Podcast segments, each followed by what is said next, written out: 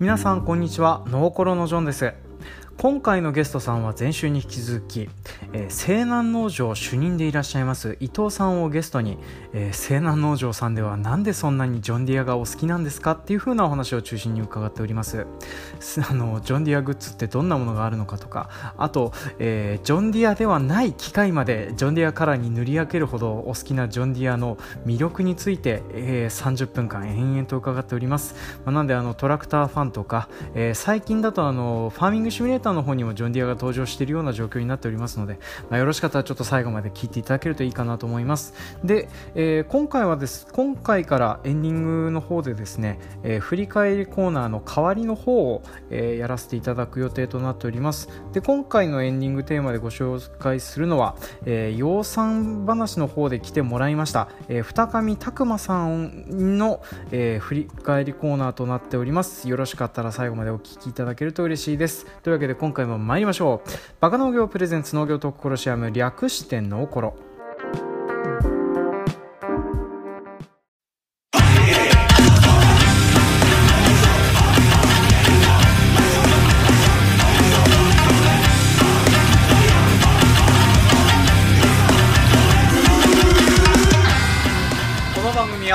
国津々浦々の農業関係の皆様と農業についてあれやこれやお話しする不真面目系農業トーク番組です。メインパーソナリティは私北海道江別市在住30代米農家のジョンです。よろしくお願いします。今回のゲストさんは北海道北広島市在住40代西南農場主任でいらっしゃいます伊藤さんです。よろしくお願いいたします。よろしくお願いします。はい。前編に引き続きよろしくお願いいたします。はい。であの前編の方でもあの自己紹介と農場に関する自己紹介していただいたんですけどちょっと改めて、えー、農場と伊藤さんご自身の自己紹介をお願いいたします、えー、西南農場の伊藤です、えー、作付け面積は全部で108丁で、えー、麦大豆そばをメインにやっていますそうなんか考えてみたらうちの番組に出ていただいたゲストの中で一番面積が多いところですね。あそうはい。そう今まで出てきた中で多かったのが水田面積が45兆ってところがありましたけどもまあ、そこがトップかなっていうふうな感じだったんで、まあ、北海道でも結構大きい方ですよね。そうかもしれないですけど、ね、まあでも、まあ、最近増えてたり、あとはあのなんですけどねあの、まあ、この近辺だと,、えーと、栗山の麦キングとかそうですね、はいまあ凄まじい面積だったりしますので、はい、はい、あれはあの下手したらアメリカの平均よりも多かったりする人がいたりするのでね、はい、あの全そう日本全国で1台しかない機械を持ってるとかねそういうふうな噂もあったりするような感じです。はい。でもあの西南農場さんも結構そういうふうな、ね、機会はありそうなので、まあ、今回はちょっとその西南農場さんのあのジョン・ディア杯について、えー、中心にいろいろとお話を伺っていこうかと思いますのでよろしくお願いいたします。はい、はい。であのこちらの西南農場さんあの今現在、えーと、私あの直接西南農場さんにお邪魔して今この音源を収録してるんですけれども、まあ、見てきて、えーと、思うのがあの、まあ、ジョン・ディア愛がすごいっていうのがね、はい、あったりします。前編の方では触れなかったんですけどあの伊藤さんが着てるパーカーがジョン・ディアのパーカーなんですよね。そんなんあるんだっていう。ああの携帯から携帯を下げるジョン・ディアこういうのどこで売ってんですかこれ。これも全部あの海外のサイトから買ってます海外のサイトでこういうなんかファングッズ的なのがあったりするんですよ、はい。まあ、あのよくあのなんていうかな農業機械のあのていうかなえっ、ー、とその模型とかミニチュアとかそういうのは結構あったりするじゃないですか、でそれあのなんかジョン・ディアのトラクター乗ってる方とかはよくなんかあの景品とかでもらうのかあの自分で買うのかわかんないんですけど、まあ、結構持ってらっしゃって、あの自宅に行くとあるなーっていうふうなのがあるんですけど、まあ、それも当然のようにあるし 僕は初めて見たんですけどガソリンスタンドあんなのあるんですねっていう。であの後ろの時計もジョン・ディアですか？らあ本当だ。すげえ。あの本当になんかあの軽くなんていうかなあのそういうあのなんかグッズの見本市みたいな 状況になってるんですよね。はい。であの細かいあとお皿セットとかあるし。そうそうそうそう。はい。あの車のシートのカバーとか。ああ本当にいろいろ。僕やっぱり好きなんで、好きだねあるんですね。であとハエたたきとかもそうそう。そうジョンディアあるんですね。温度計と、温度計と。であと、まあ、来てって思ったんですけどあの視察させていただいた時に見てたのがあの明らかにジョンディア製品じゃないものをジョンディアから売られてるっていうね、はい。はいえーとまあ、50cc のバイクとか。はい、アトム納期のバケットとか。そうですね。はいあれもそうなんですよ、ね、あの特徴的なき緑と黄色のはい、カラーリングになってるなっていうね、はい、であとそう靴があったりとか、はい。本当にいろいろこんなにあるんだなっていうふうなのをね 見てたりしてて思ったんですよ。でこのジョン・ディア愛あのそもそも最初に起こったのってどうどういったいきさつでこんなにジョン・ディアまみれになることになったんですか？そもそもやっぱりねうちの親方自体がまあその若い頃はアメリカに行って、でオーストラリアに行ってそのもうこうジョン・ディア、うん。大きなこう経営してるところはもうほぼほぼジョン・ディアで、っていうぐらいのところを見てきてまあ親方がその思いを感化して、俺も日本でやるんだっていうところから、まあ、僕が入って、で僕もななんかアメリカのそういうファームショーとか行ったりとかし,、して見た時にやっぱりこれだなと。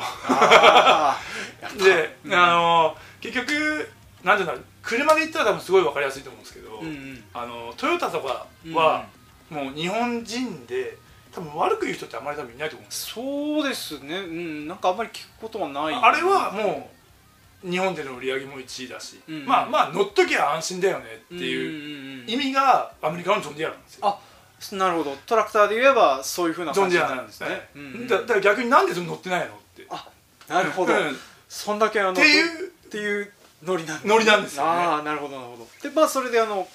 親方がその最初にねええええ買われて、まあ、そこからあのそそう。そうういうふうな形になってたっていうふうな話なんですけれども、こうなんですかね。でまあお話聞いてる感じとかあのいろんな噂とかで伺ってる感じですと、まあ、あの西南農場さんではあの直で、えー、とジョン・ディア本社から、えー取り寄せてるっていうふうな話を伺ってたりはしてたんですけどこの辺って本当なんまですか？あ、、一応ディーラーを通してあですね。一応ディーラーは通してる、向こうのアメリカのそああのディーラーからっていう感じですね。あええ。まあ、それでもあのアメリカ本国から、ええそうですそうです。えーとジョンであの船便としてええというふうな感じで,、いろんなので 運んでらっしゃるっていうふうな感じなんですね。はい、でそうそういうふうなルートがお持ちだっていうふうなのもすげえなとは思うんですけど あのまあえー、と前編の方だと台数、えーまあ、更新したのを含めて20代か30代ぐらいええ。伊藤さんがあの手をかけられてたっていうふうな話なんですけど、今現在そのジョン・ディアのか、まあ、機械って何台ぐらいあるような感じなんですか？多分トラクターは、はい。今は134トラクターはジョン・ディア4台ジョンディア4台で。あと自走式スプレーヤーが1台と、はいあとコンバインはい。1台。あとまあ芝刈り機。あ芝芝刈り機もあるんですね。芝刈り機もあるんですよ いろいろありますね本当にね。でまあそのトラクターもなんかあのあれですよ。かなり大きなサイズですよね、えー。スパワーはどのぐらいからなんですかね。えー最大のもの最大が320馬力。おと、ーはい。であとフルクローラの280馬力、はいはいはいあと200馬力帯1台とはい。あと125馬力。はいが1台。あでもう。であと自走式のスプレーヤーが今150ぐらい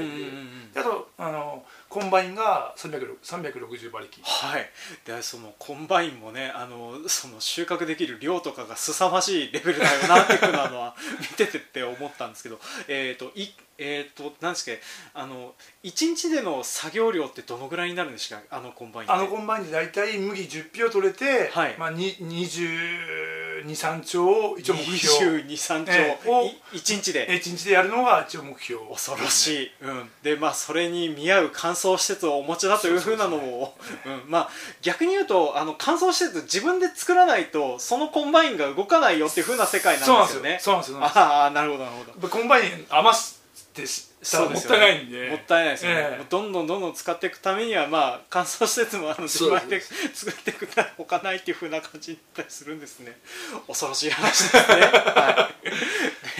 まああのそんだけまあ台数あってあとそのジョン・ディアの最小の馬力のものでえっ、とうちにあるトラクターの一番大きなサイズのものとあ同じなのでまあ規模が違えなっていうふうなのはね、まあ、あの押して示したなっていうふうなのは本当に思ってる次第ですね。でこんだけ大きなトラクターとか大きな機械とかあるとあの整備の道具とかその辺とかもなんか全然違うような感じするんですけどまああのなんかどういった工具をよく使うとか、まあ、あのこういう大きな機械はこれがないとダメとかそういうふうな工具の話ちょっと伺ってもいいですか、やっぱり特徴的なのは外車なんでインチをよく使うっていうところが、インチ工具。はい、はい、すごいまああの馴染み馴染むのにすごい時間がやっぱりかかりましたけど、はい。やっぱりうん大事なのはインチ工具、うんうんうん。であってあとその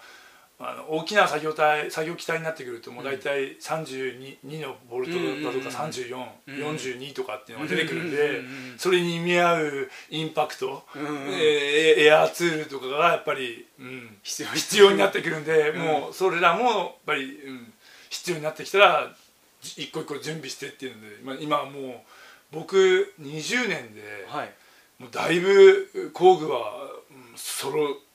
ようになってきました。逆に昔はそこまで必要じゃなかったんで作業機もそんなに大きくなかったんで。なるほどなるほど、はい。あじゃあどんどんどんどんその入れ替えてええ。大きくしていったっていうええふうな感じになってくるんですそうね、ですそう。いやーまあ聞いてるとやっぱインチ工具重要ですね、ええ。今でも結構頻繁今あー輸入してるからまあ特に必要ですよね、そうですではい。僕らあの、うんトラクターだけじゃなく作業機も僕たち、僕作業機は本当持ってきたらはい。バラバラで来るんで、はい。本当に僕たちで組み立てるんで、はい。それはもうほぼ全部インチ道具で組み立てが始まるんで、はい、ええ。いやーいやりたくねえ。いやーなのがね。本当に、うん。うん頭痛くなりますよ。ありますね。本当。あのそう僕は結構あの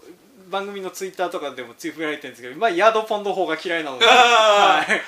もうすっかりヤードポンドがもうもう主流になってし主流にまいました。なります、はい。僕たちはインチですね、そうですね、まあ、使ってたらねそうなんどうしてもそうなっちゃいますよはね、いそうインチ工具もちなみにあのどのぐらいの種類あるんですか？えっ、とななんていうかな、まあ、大体あの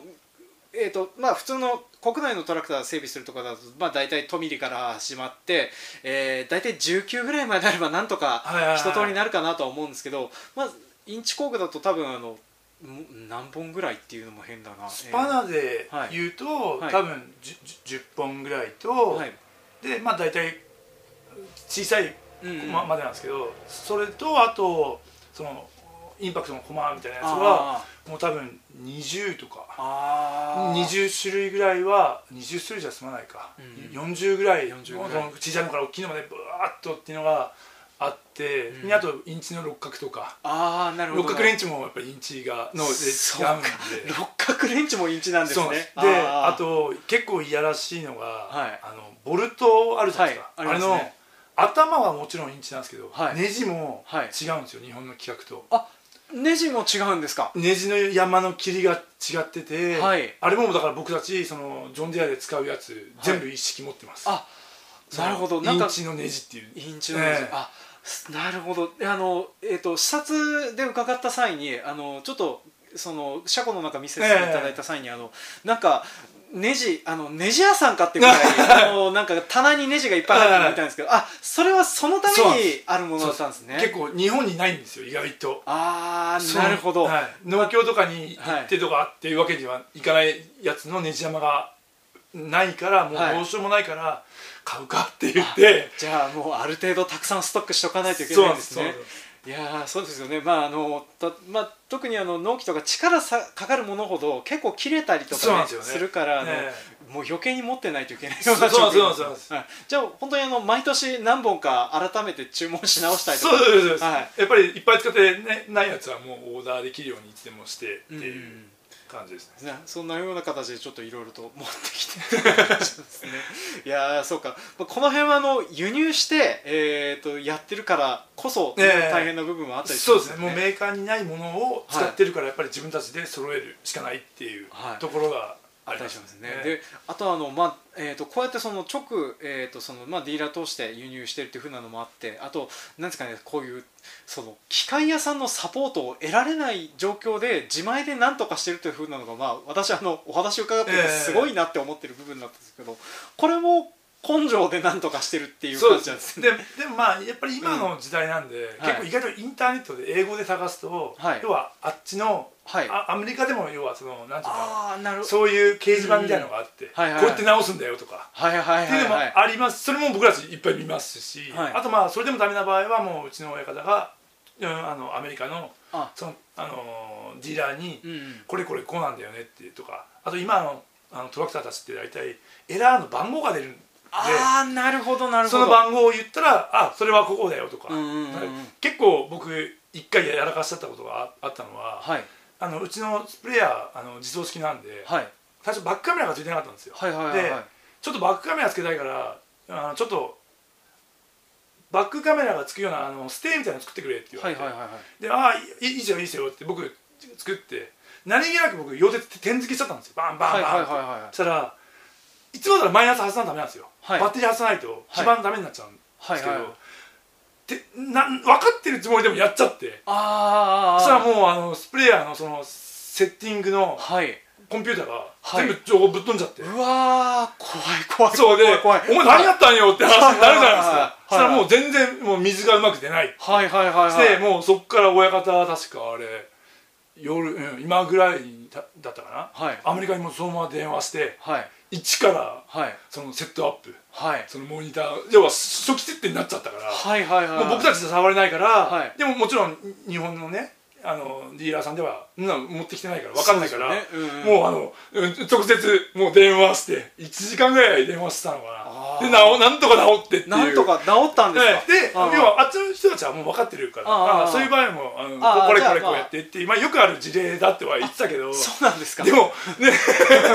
でも焦りますね。いやー俺やっちゃったなと思いやーって。あのそうまあこの辺はあの納期でそのなんですかねスマート納期になるほど、ねあのなんていうかなあの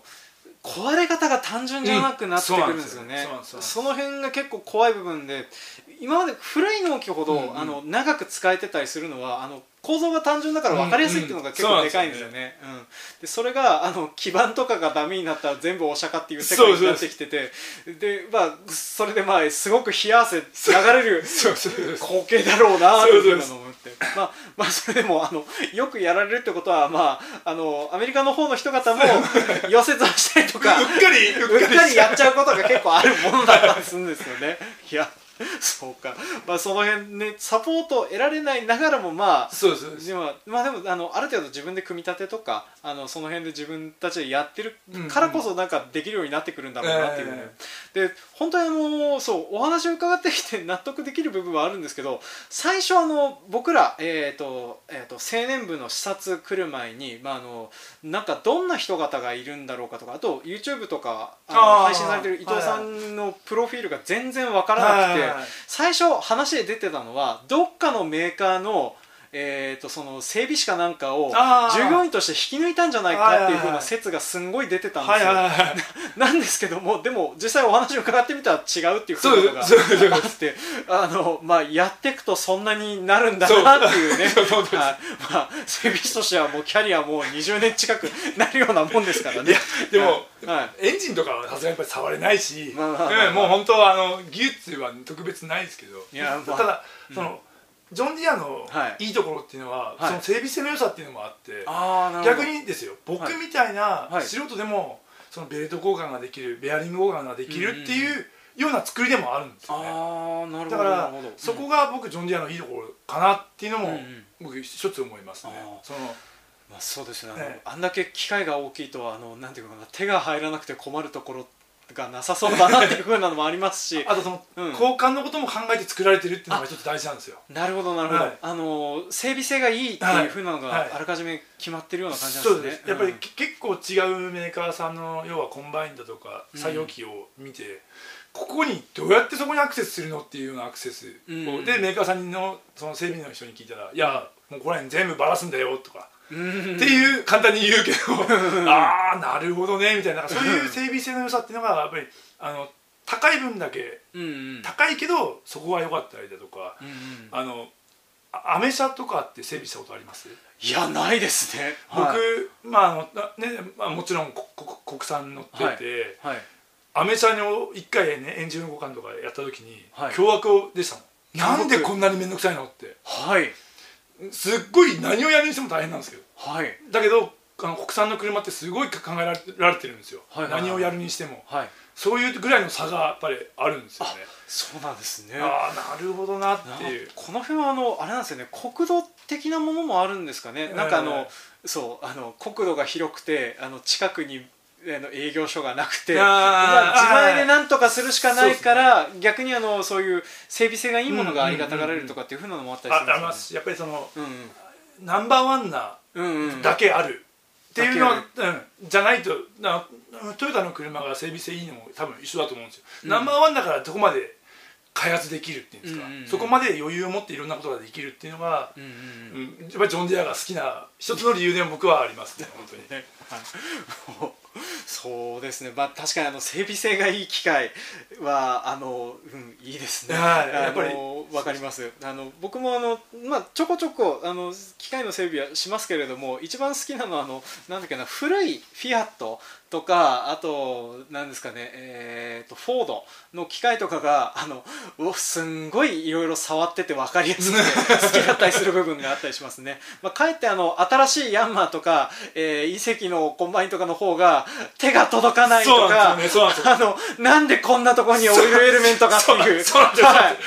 そこに行き着くまでにはい。どんだけ作業するのよみたいな。そうそうそうそうそう。わかります。そうなんですよ。僕もそこなんですよね、そ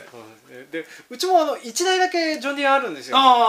まあ、確かにあの、まあ、僕があのそこのジョンディアを担当するものじゃないのであんまり触る機会はないんですけれどもでもあの機械がついてる場所とかあとはあのなんかまあ大きいのとあと何ですかねえっ、とそう何をどうしたらいいのかがあのパッと見で分かったりとか、はい。あとあのあちこちにあのなんていうかなタイタイポグラフィー、えーなんていうかなあのしなんかあの棒棒人間というかあのなんかあのすごく分かりやすくここはこうするんだよとか危ないぞとか、はい。あの巻き込まれマークの面白い ピクトグラム。そうそうそう。はい。はい、あれがしっかり書かれてるのが本当にいいなって思ったりするんですよね。まあまあ、その辺であのなんか使ってる人のためになってる機械だなっていうのが、そうなんですよそうなんですよねあったりしますよね。えはい、であとあれだあれかなあのごちゃごちゃしてる部分が全くないっていうふうなのは。それも言えてますね、はいあとうん、部品の供給がとてもよ良いんですよあそうなんですか。はまあさっきあのまあさすがにあのネジとかその辺はあのあらかじめ持ってたりしないといけないとは思うんですけれどもでもあの供給がいいっていうのはちなみにあのか買いやすいとか、ええあ。あと在庫が古い機械でも在庫があるんですよね。あそうなんですか、ええその例えば20年前30年前の作業機のはいはい。ここの部品でも意外とあったりとかっていうのがそこがやっぱりジョンディアのいいところ。あそのそのなんていうんだろうもう日本みたく何年でもう打ち切りねとかっていう考えではなくてやっぱりそのシェアが大きいだけあるからうんうんうん。部品の供給がしっかり持ってる在庫を。その辺は本当にありがたいですね、はい。だからた例えばね、ラジエーターのホース1個だけど、うんうん。結局なかったらもうただそれもう鉄の塊になっちゃうから。そうですよね、ええ。動かなくなっちゃいますよね、ええ。うん。だから本当そこもあるっていうところがやっぱり、うんうん。ジョン・ディアのやっぱりそのいいところっていうのは本当に僕はすごい思いますね、あとその部品を頼んですぐ来るっていうのもあそうですし、うんうんうん。はいそうですね。もう聞いてたらまあよ4日とか1週間とか、はい。まあ、その辺であのそう国をまたいでも意外となんとかなるんだまあなっていうふうな、タイミングもありますよ。ね、まあタイミングはね、ええあ。ああっちがちょうどはい。あの郵便を郵便っていうか荷物をはい。は運べるギリギリの時間でこっちが連絡したらあ。すぐ物があればピュッと送ってすぐ来るっていうのが大体4日です。ああなるほど、はいまあその辺はあの、まあ、向こうは向こうでお盆とかなさそうだけどでもあの夏休みとかあなんかはあとクリスマス時期なんかもう一切ダメです。し、ね、まあ、そうですね、まあまあ、我々あのクリスマス時期あんまりねそう特にあのお世話になるようなことはないかなとは思うんですけどね、はい、いやーでもまあそんだけあのいろいろ聞いてると、まあ、確かにあのジョン・ディアいいなっていう風な気分にはなって。い、ちなみになんかあのジョン・ディアの、まあ、新しいテクノロジー、まあ、多分あの今のところあの整備性ウィンとかその辺の話とかは聞いてますけれども、はい。でもなんかあの、まあ、それこそあの自動操舵とか、はいはえーまあ、例えばあの施肥コントロール自動であの施肥コントロールする追肥のやつとか、はいまあいろいろあると思うんですけど今現在なんか最近導入してよかったよとかっていうふうなものとかって何かあったりします？ジョン・ディアで言うと、まあ、はい。やっぱり一番はスプレーヤーがあスプレーヤーが。はい。うんうん。まあ、やっぱりその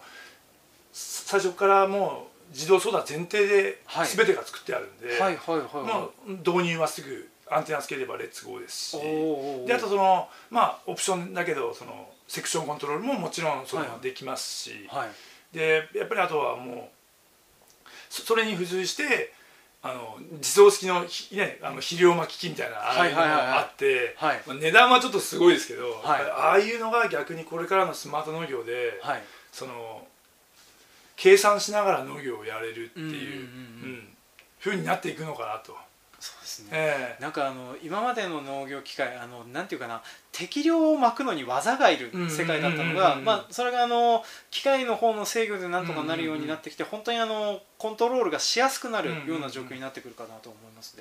でで特にはまあこんだけあの大きな面積の、えーで、えー、と3品目でっていうふうにやっていくと本当にあのデータのため買いとかもありそうな状況になったりするんですけどなんかあのそうだなあのなんか生産管理ソフトとかそういうふうなこととかって入れていやーそそういうのは全然,、まだ全然。意外とやってない意です外とやってないええ。まあでもあの3人で回してらっしゃるんでしたらまあそこでなんとかなったりする部分もあるかなっていうふうなのね、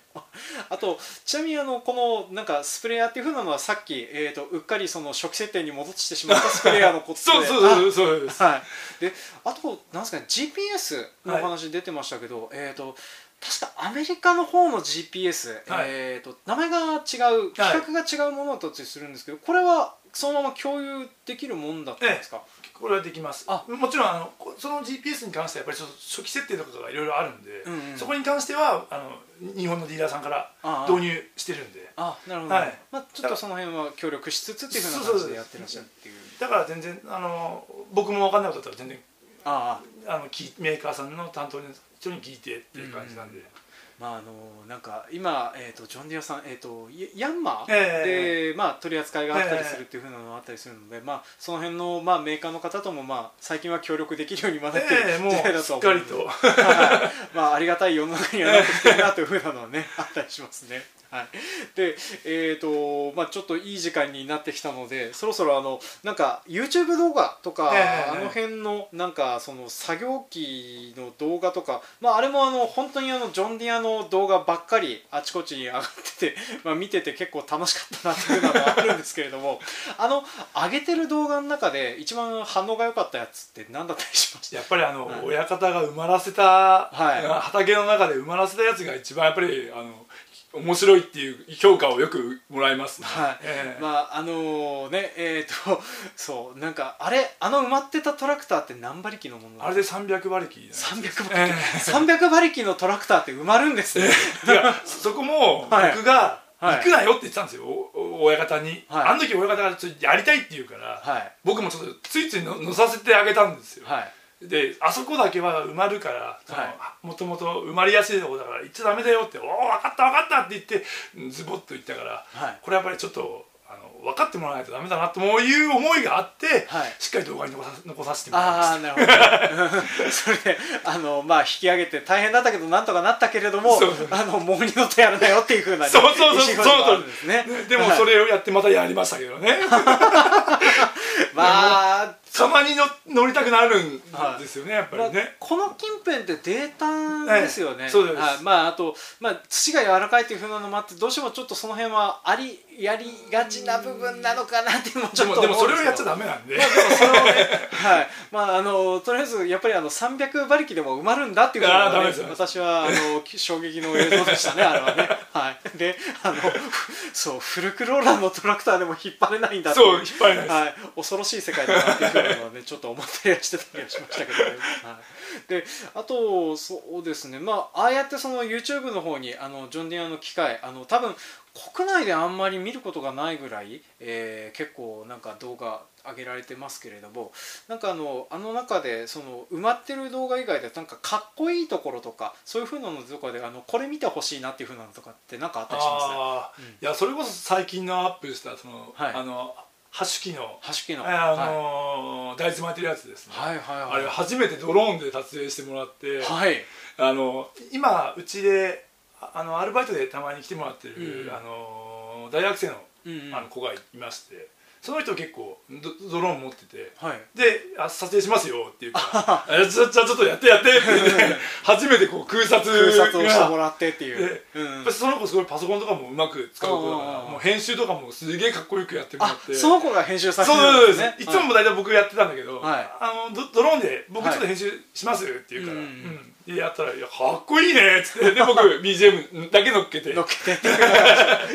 ってたんですねそう。なんかあの辺見てるとね結構微笑ましくなる部分もあるし ヒヤッとする部分もあるしね。あの結構そのまあ西南農場 YouTube とか、まあ、動画でだ西南農場の名前で出すとなんか動画の方で必ずずらって出てくるので、まあ、聞いてる皆さんもちょっとあのぜひ調べてみていただければなというふうなのを思ったりしますね。あとちなみになんですけどアルバイトの方もオペレーターすることってあるんですか？します。あ乗るんですか、ねはい。それこそ今さっき言った大学生の、はい。その子はもうあのー北海道の人じゃなくて、はい。あのまあ、ほ本州から、まあ、大学で北海道来た子なんですけど、はい。がもう自転車でそのジョン・ディアが好きだっていうはい。ジョン・ディア探し旅行いやいや西南農場を、はい。うん探してやってきて、はい。で、うんそれからうちに来てもらって、はい。でそのうちあんまりお親方にトラクター乗せないふうに僕ははい思ってるんで、はい。だからもし乗りたいならあの大特をはい。取ってきたら乗せてあげるよっていう。あのうん、あのややややれるよって言ったら大大特あーすぐ取ってきて、はい。でそれからもう今コンバインも乗ってますよ。おおいやその子はやっぱりいいその、ジョン・ディアとか農機具が大好きな子なんで、はいそのシステムがよく分かってるんですよ。僕よりも詳しいんでその子。そうなんですか。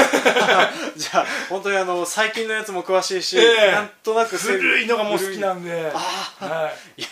いいですね。なんか有望な人見つけてきましたね。でもなんかそれがあれですね。なんか YouTube とかブログやってた一番の収穫かもしれないですね。そそのあー子がそういうのを見てうちにうんうん。あの来たっていうような話をしてたんであーなんかやっててよかったかなここういうねあのなんかまあそ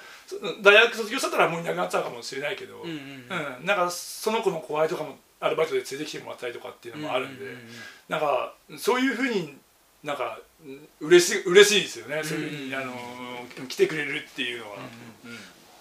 まあ、あのこうやってそのやっててそういうネット配信やらないにやってるおかげでそのなんかお客さんがついお客さんっていうのも変だな。あの、まあ、知ってくれて話をしに来てくれる人もいるしあの一緒に働いてくれる仲間もできるしっていう風なので、まあ、この辺はあの本当になんかあのそう最初からそのジョン・ディア入れて突き抜けてやってきてる部分もなんかプラスになってる部分なのかなっていうので ちょっと私聞いてて思ったりしてた次第でございます。はいでまあもうそろそろちょっといい時間になってきてたのでねあのーちょっと伊藤さんご自身でまあもうジョン・ディア愛についてはもう痛いほど伝わるぐらいだと思うんですけどなんかあのななんですかねさ最後にちょっと一言なんかこうそうあの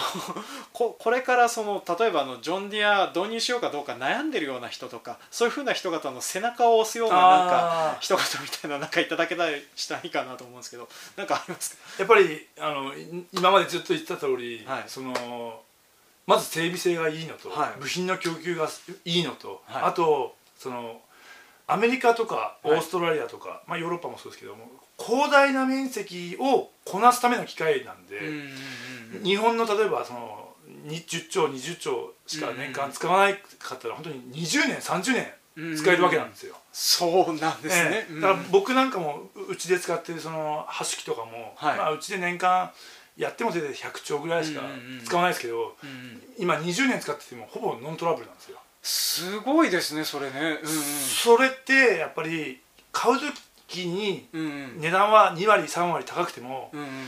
投資としてはすごいとてもいい投資だと思うんですよ。いやそうですね。ね割とあの農機具関係結構スナック感覚で壊れていくと、はい。あのそう。まあ、知り合いでも結構いるんですよ。あのその中古の農機具買ってきては壊してはい。新しい中古の買ってきてっていう、でもかんそう考えるとやっぱりあのいいのを最初に買っとけば20年30年持たせる方でやってった方が、はい。間違いなく良かったりもしますからね、だから本当にそういう意味ではもう本当に僕はもう一押し。一 応はい、でもうね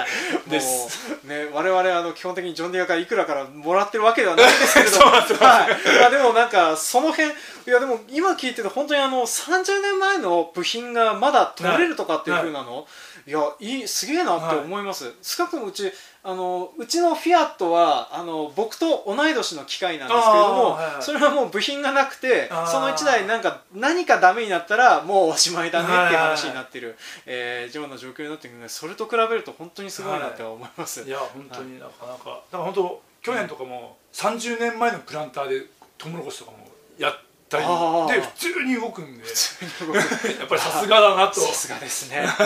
い。まあ、そういう風なのもありましたので、ちょっとまあ、えっ、と、まあ、ジョンディア、あの、多分皆さんカタログとかでね、見ることあると思うので、ぜひ、あの、導入される際は、この回を思い出していただければなというふうに思います。というわけで、えーこの辺でジョンディア愛のお話も締めたいと思います。今回のゲストさんは、西南農場の伊藤さんでした。どうもありがとうございました。ありがとうございます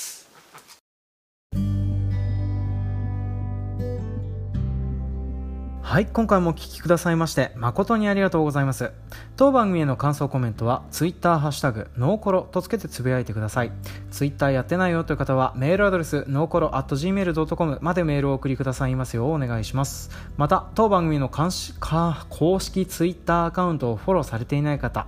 えー番組の影響力拡大とゲストさんのナンパ成功率向上のためにも当番組の公式 Twitter アカウントをフォローしていただくようお願いします、えー当公式 Twitter アカウントではこんな番組を配信しましたよっていう風なお知らせツイートとあとジョンさんの面白農業ツイートとかが配信されております。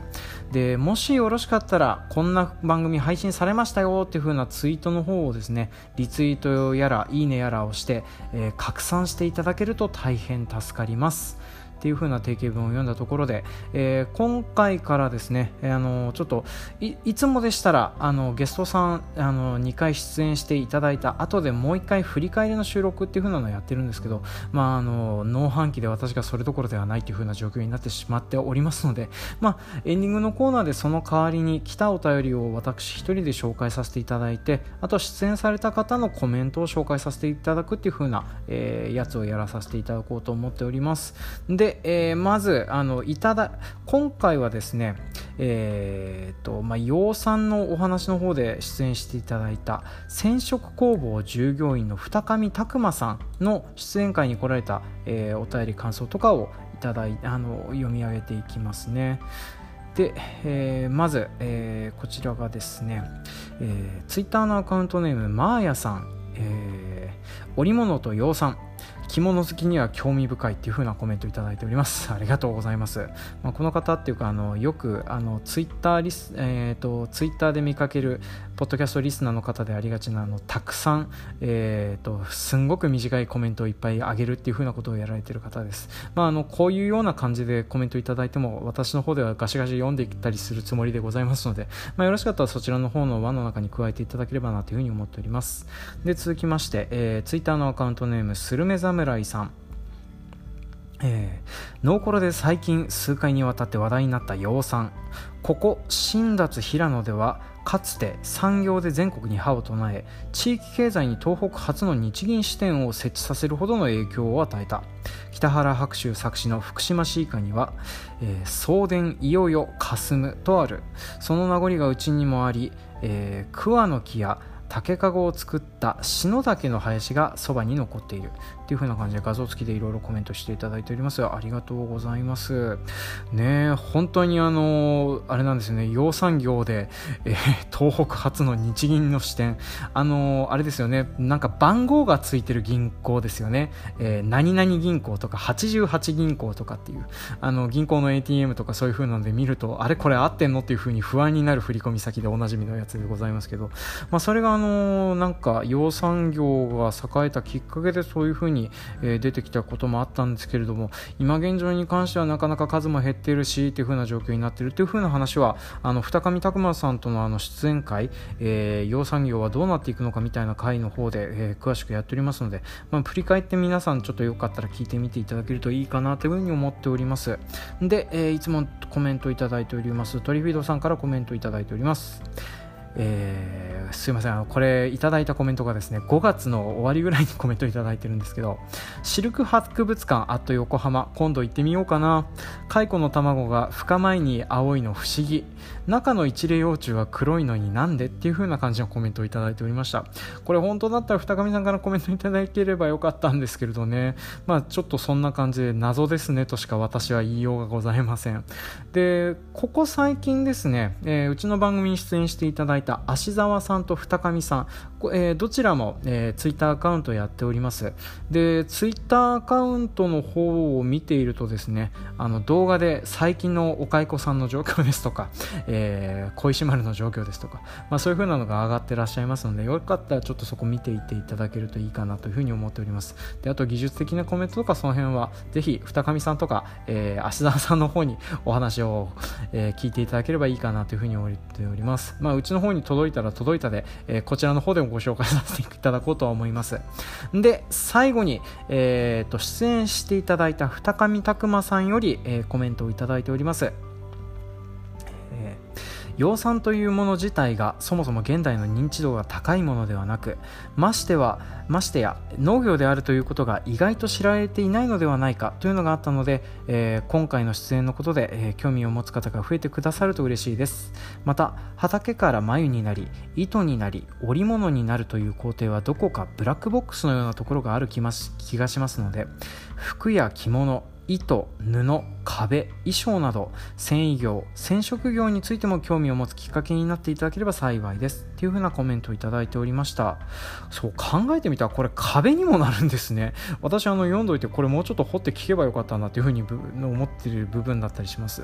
ねえやっぱりちょっとあの振り返りコーナーやりたかったなっていう風なのを思ってはいるんですけれども、えー、当番組はあの本当にあの私があの手一杯の状況で今現在本放送も危ぶまれるような状況になっておりますので まあちょっとあの農飯器に関してはねあのこういった形でちょっとエンディングコーナーの方で、えー、来たいただいあの来た紹介あ来たお便りなどの紹介は、えー、こちらの方でさせていただくというふうなことをさせていただければなというふうに思っております。